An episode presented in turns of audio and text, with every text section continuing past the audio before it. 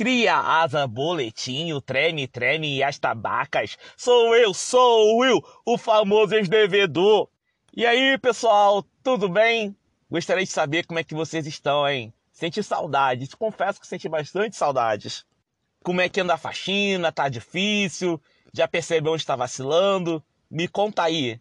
Eu estou recebendo feedbacks maravilhosos de pessoas que já começaram a fazer as limpezas mentais e estão tendo já bons resultados. Se ainda não fez, dá tempo. Sempre há tempo. Mas lembra, você não vai resolver nenhum problema com a mesma mentalidade que o criou. Mas calma, esse ainda não é o episódio principal, é um Drops, que é um mini episódio entre os principais, onde vou abordar parte do tema anterior e que vai ser importante para o futuro, para manter a mentalidade fresca, para poder te ajudar, tá bom?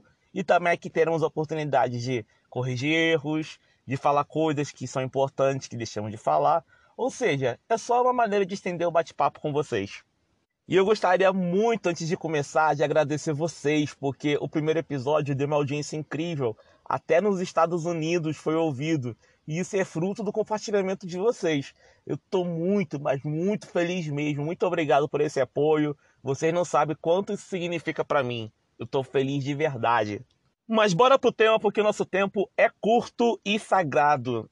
E nesse mini episódio eu vou falar de pensamentos que eu tenho que me ajudam a não comprar por impulso. Vocês lembram que eu disse que era um gastador terrível?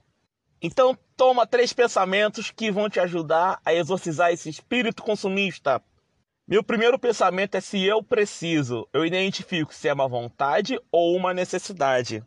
Segundo pensamento é quanto tempo eu farei uso. Quem nunca comprou algo que só usou uma vez, atire a primeira pedra.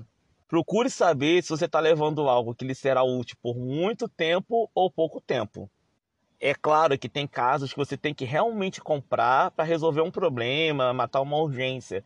Nesses casos, antes, procura saber se alguém tem para poder lhe emprestar. Se for inevitável e realmente tiver que fazer isso, você conserva ao máximo vez de nesses sites OLX, Esquina, que assim você diminui o prejuízo.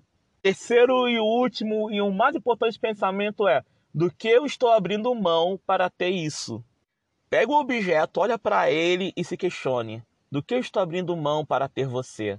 Aí você faz aquela balança da consciência e veja se vai valer a pena levar ou abrir mão. A resposta é você que vai se dar, eu não preciso dizer. E esses são os critérios que eu uso para evitar que eu gaste demais e sem necessidade. E como eu falei para vocês, é tudo baseado na minha experiência e na minha vida. Vocês têm que procurar agora adaptar a realidade de vocês.